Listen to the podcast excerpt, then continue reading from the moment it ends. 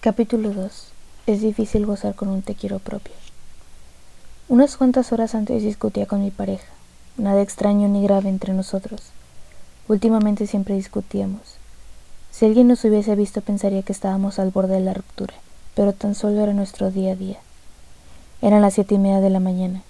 Pensé que pronto amanecería y que aún necesitábamos dos horas más de conversación y quizá hasta unos buenos veinte minutos de sexo posterior para hacer las paces. Todo aquel tiempo que faltaba me producía una sensación extraña de déjà vu. Las parejas y sus ritos. Las parejas y sus códigos. Toda pareja tiene su código de discutir, de hacer el amor, de perdonarse y hasta de reprochar las cosas al otro. Pero aquel día el código se rompió. No hubo dos horas más de conversación ni veinte minutos de sexo posterior. Lo supe cuando noté su mirada en mí. Era una mirada que desconocía no iba acompañada de ninguna palabra. Ella siempre que me miraba me hablaba. Era una de sus muchas virtudes que me alucinaban, quizá porque no la poseía. Quitar el sonido de su mirada me heló completamente. Parecía que estaba a punto de decirme algo del estilo esto no funciona, estoy harta de discutir, o ¿por qué somos así si nos queremos tanto? Pero tan solo me miraba. Y justo en ese instante mientras seguía observándome de aquella manera tan extraña e intensa. Pensé en una frase que había escuchado hacía meses en un espectáculo de danza. La función era un homenaje de Freddie Mercury y a otros artistas que habían muerto jóvenes. O quizá iba sobre algo diferente, no lo recuerdo. A mí no me gusta la danza, pero me encanta ver cuerpos en movimiento y músicas desconocidas puestas al ritmo de una coreografía. Salgo totalmente estimulado en el sentido emocional de la palabra. Y a veces, como aquel día, escucho en esos espectáculos frases que son dardos directos al corazón. Aquella noche, el danzarín principal declamó entre movimiento increíble y estiramiento imposible. Nos dijisteis que hiciéramos el amor y no la guerra. Os hicimos caso, porque entonces el amor nos hace la guerra. Sonreí al recordar aquella frase. Ella seguía mirándome fijamente y de repente lo soltó. Debo dejarte, Dani. Debo, debo. Esa obligación me perforó. A mi cabeza llegó el verbo traducido al inglés, ese must, que siempre me ha parecido una palabra elegante. Pocos vocablos tienen un significado tan claro, y sabes que al utilizarlos te estás posicionando en un sentido o en otro. ¿Debes? le pregunté. Debo. Se produjo un nuevo silencio. Decidí insistir. Y qué mejor que con nuestra forma particular de decir te quiero. Toda pareja tiene una manera única. La nuestra tenía que ver con la primera película que vimos juntos. Yo la había visto hacía años en un momento especial de mi vida y por ello decidí compartirla con ella, por todo lo que me marcó a mí. Era el magnífico film de Jean-Luc Godard. Al final de la escapada, nunca Belmondo ha sido más Belmondo que en ese metraje.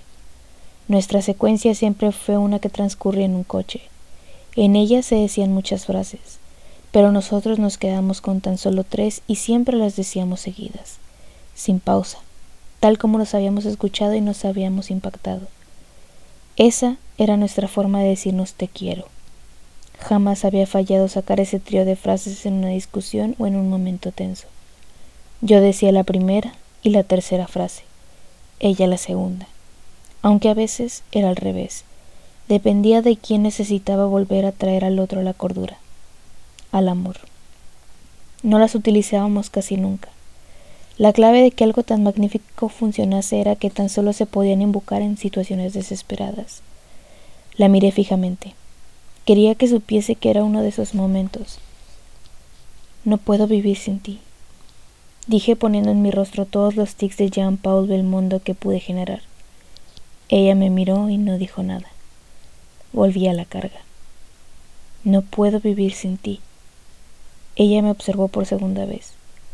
Negó con los ojos, después con la cabeza, y finalmente soltó el no más contundente que he escuchado en mi vida. Fue un no tan rotundo que supe que todo se había acabado. Aunque quizás no hacía falta. No haber seguido aquel juego ya era señal indiscutible del fin de todo. Intenté el contacto físico, lo último que me quedaba. Me acerqué a ella, pero me rechazó antes de que llegase a tocarla. Sabía que podía haber casi quince buenas razones que explicaran por qué quería abandonarme, aunque una ponderaba más que la otra. Justo cuando iba a preguntarle el por qué sonó mi móvil. Lo utilizaba únicamente para casos extremos laborales. Dudé si cogerlo. Sabía a la perfección que no era el momento y sería la gota que colmaría el vaso. Pero no sé bien por qué acabé contestando. Tan solo pronunciar diga, ella se marchó hacia nuestra habitación. Justo entonces recordé el gran consejo que me había dado uno de mis maestros, un buen hombre que conocí cuando me iban a extirpar las amígdalas. Solo coincidí con él unos pocos días en aquel hospital de mi ciudad natal, pero marcó parte de mi vida. Hacía tiempo que no pensaba en él, creo que demasiado, pero ese no me había transportado a él inmediatamente.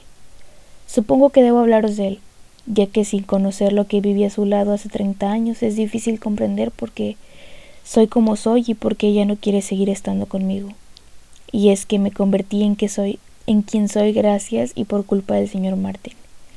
Sin embargo, antes de dejar que mi memoria vuelva al pasado y escuchando como banda sonora de ese instante el extraño sonido que ella produce al llevarse todas las cosas en nuestra habitación, debo decir ese trío de frases codardianas que una vez significaron para nosotros te amo. No puedo vivir sin ti. Sí que puedes. Sí, pero no quiero. Me la susurré a mí mismo suavemente, dulcemente, pero es difícil gozar con un te quiero propio.